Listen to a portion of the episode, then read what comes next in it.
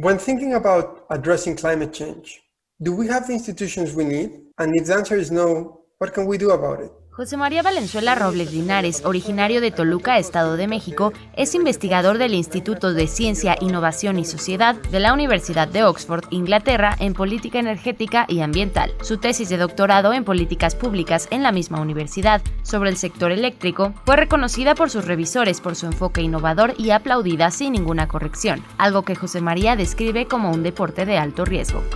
En la ciencia política como ortodoxa, digamos, los investigadores comparan países que se siguen comparando ya hace 60 años. La gente compara Reino Unido con Francia y Estados Unidos con Canadá y como que el mundo pareciera que ya está encajonado. Y, y yo lo que hice fue comparar a Reino Unido con Chile y después comparé a México con China y hubo quien me dijo, es imposible comparar a un país rico como Reino Unido con Chile en algo como el sector eléctrico. Y decía, bueno, pero, pero ¿por qué si Chile fue el primer país que liberalizó y privatizó su sector eléctrico? De hecho, Reino Unido fue el segundo después de Chile. Y de nuevo hubo quien dijo, no, es imposible comparar China porque es un país comunista. La tesis se llamó Los agentes de conocimiento y capacidad reguladora en la descarbonización de los sistemas de electricidad. Recibió el premio Gian Domenico Mayone del Grupo del Consorcio Europeo de Investigación Política sobre Gobernanza Regulatoria en junio de este año. Las comparaciones son para aprender algo nuevo y lo interesante de China y México es que son países donde hay empresas estatales. Lo más cercano a China o algo muy cercano a China es México y por lo tanto podemos aprender entre China y México qué ha hecho bien uno y qué no ha hecho bien el otro y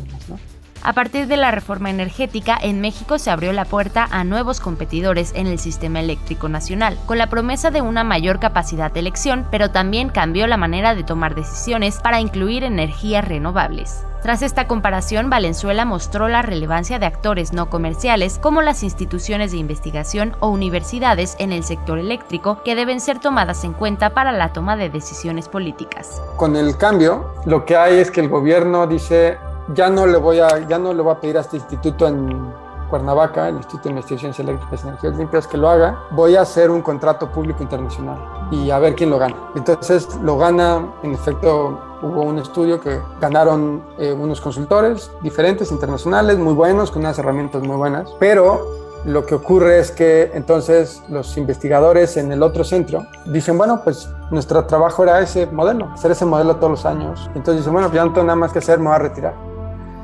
O sea, si tú pones a competir a las instituciones sin una base que les dé fortaleza y como que les dé seguridad de que van a poder hacer estos grandes proyectos bien ambiciosos, la competencia termina como degradando al grado de que se pierda simplemente la capacidad del conocimiento.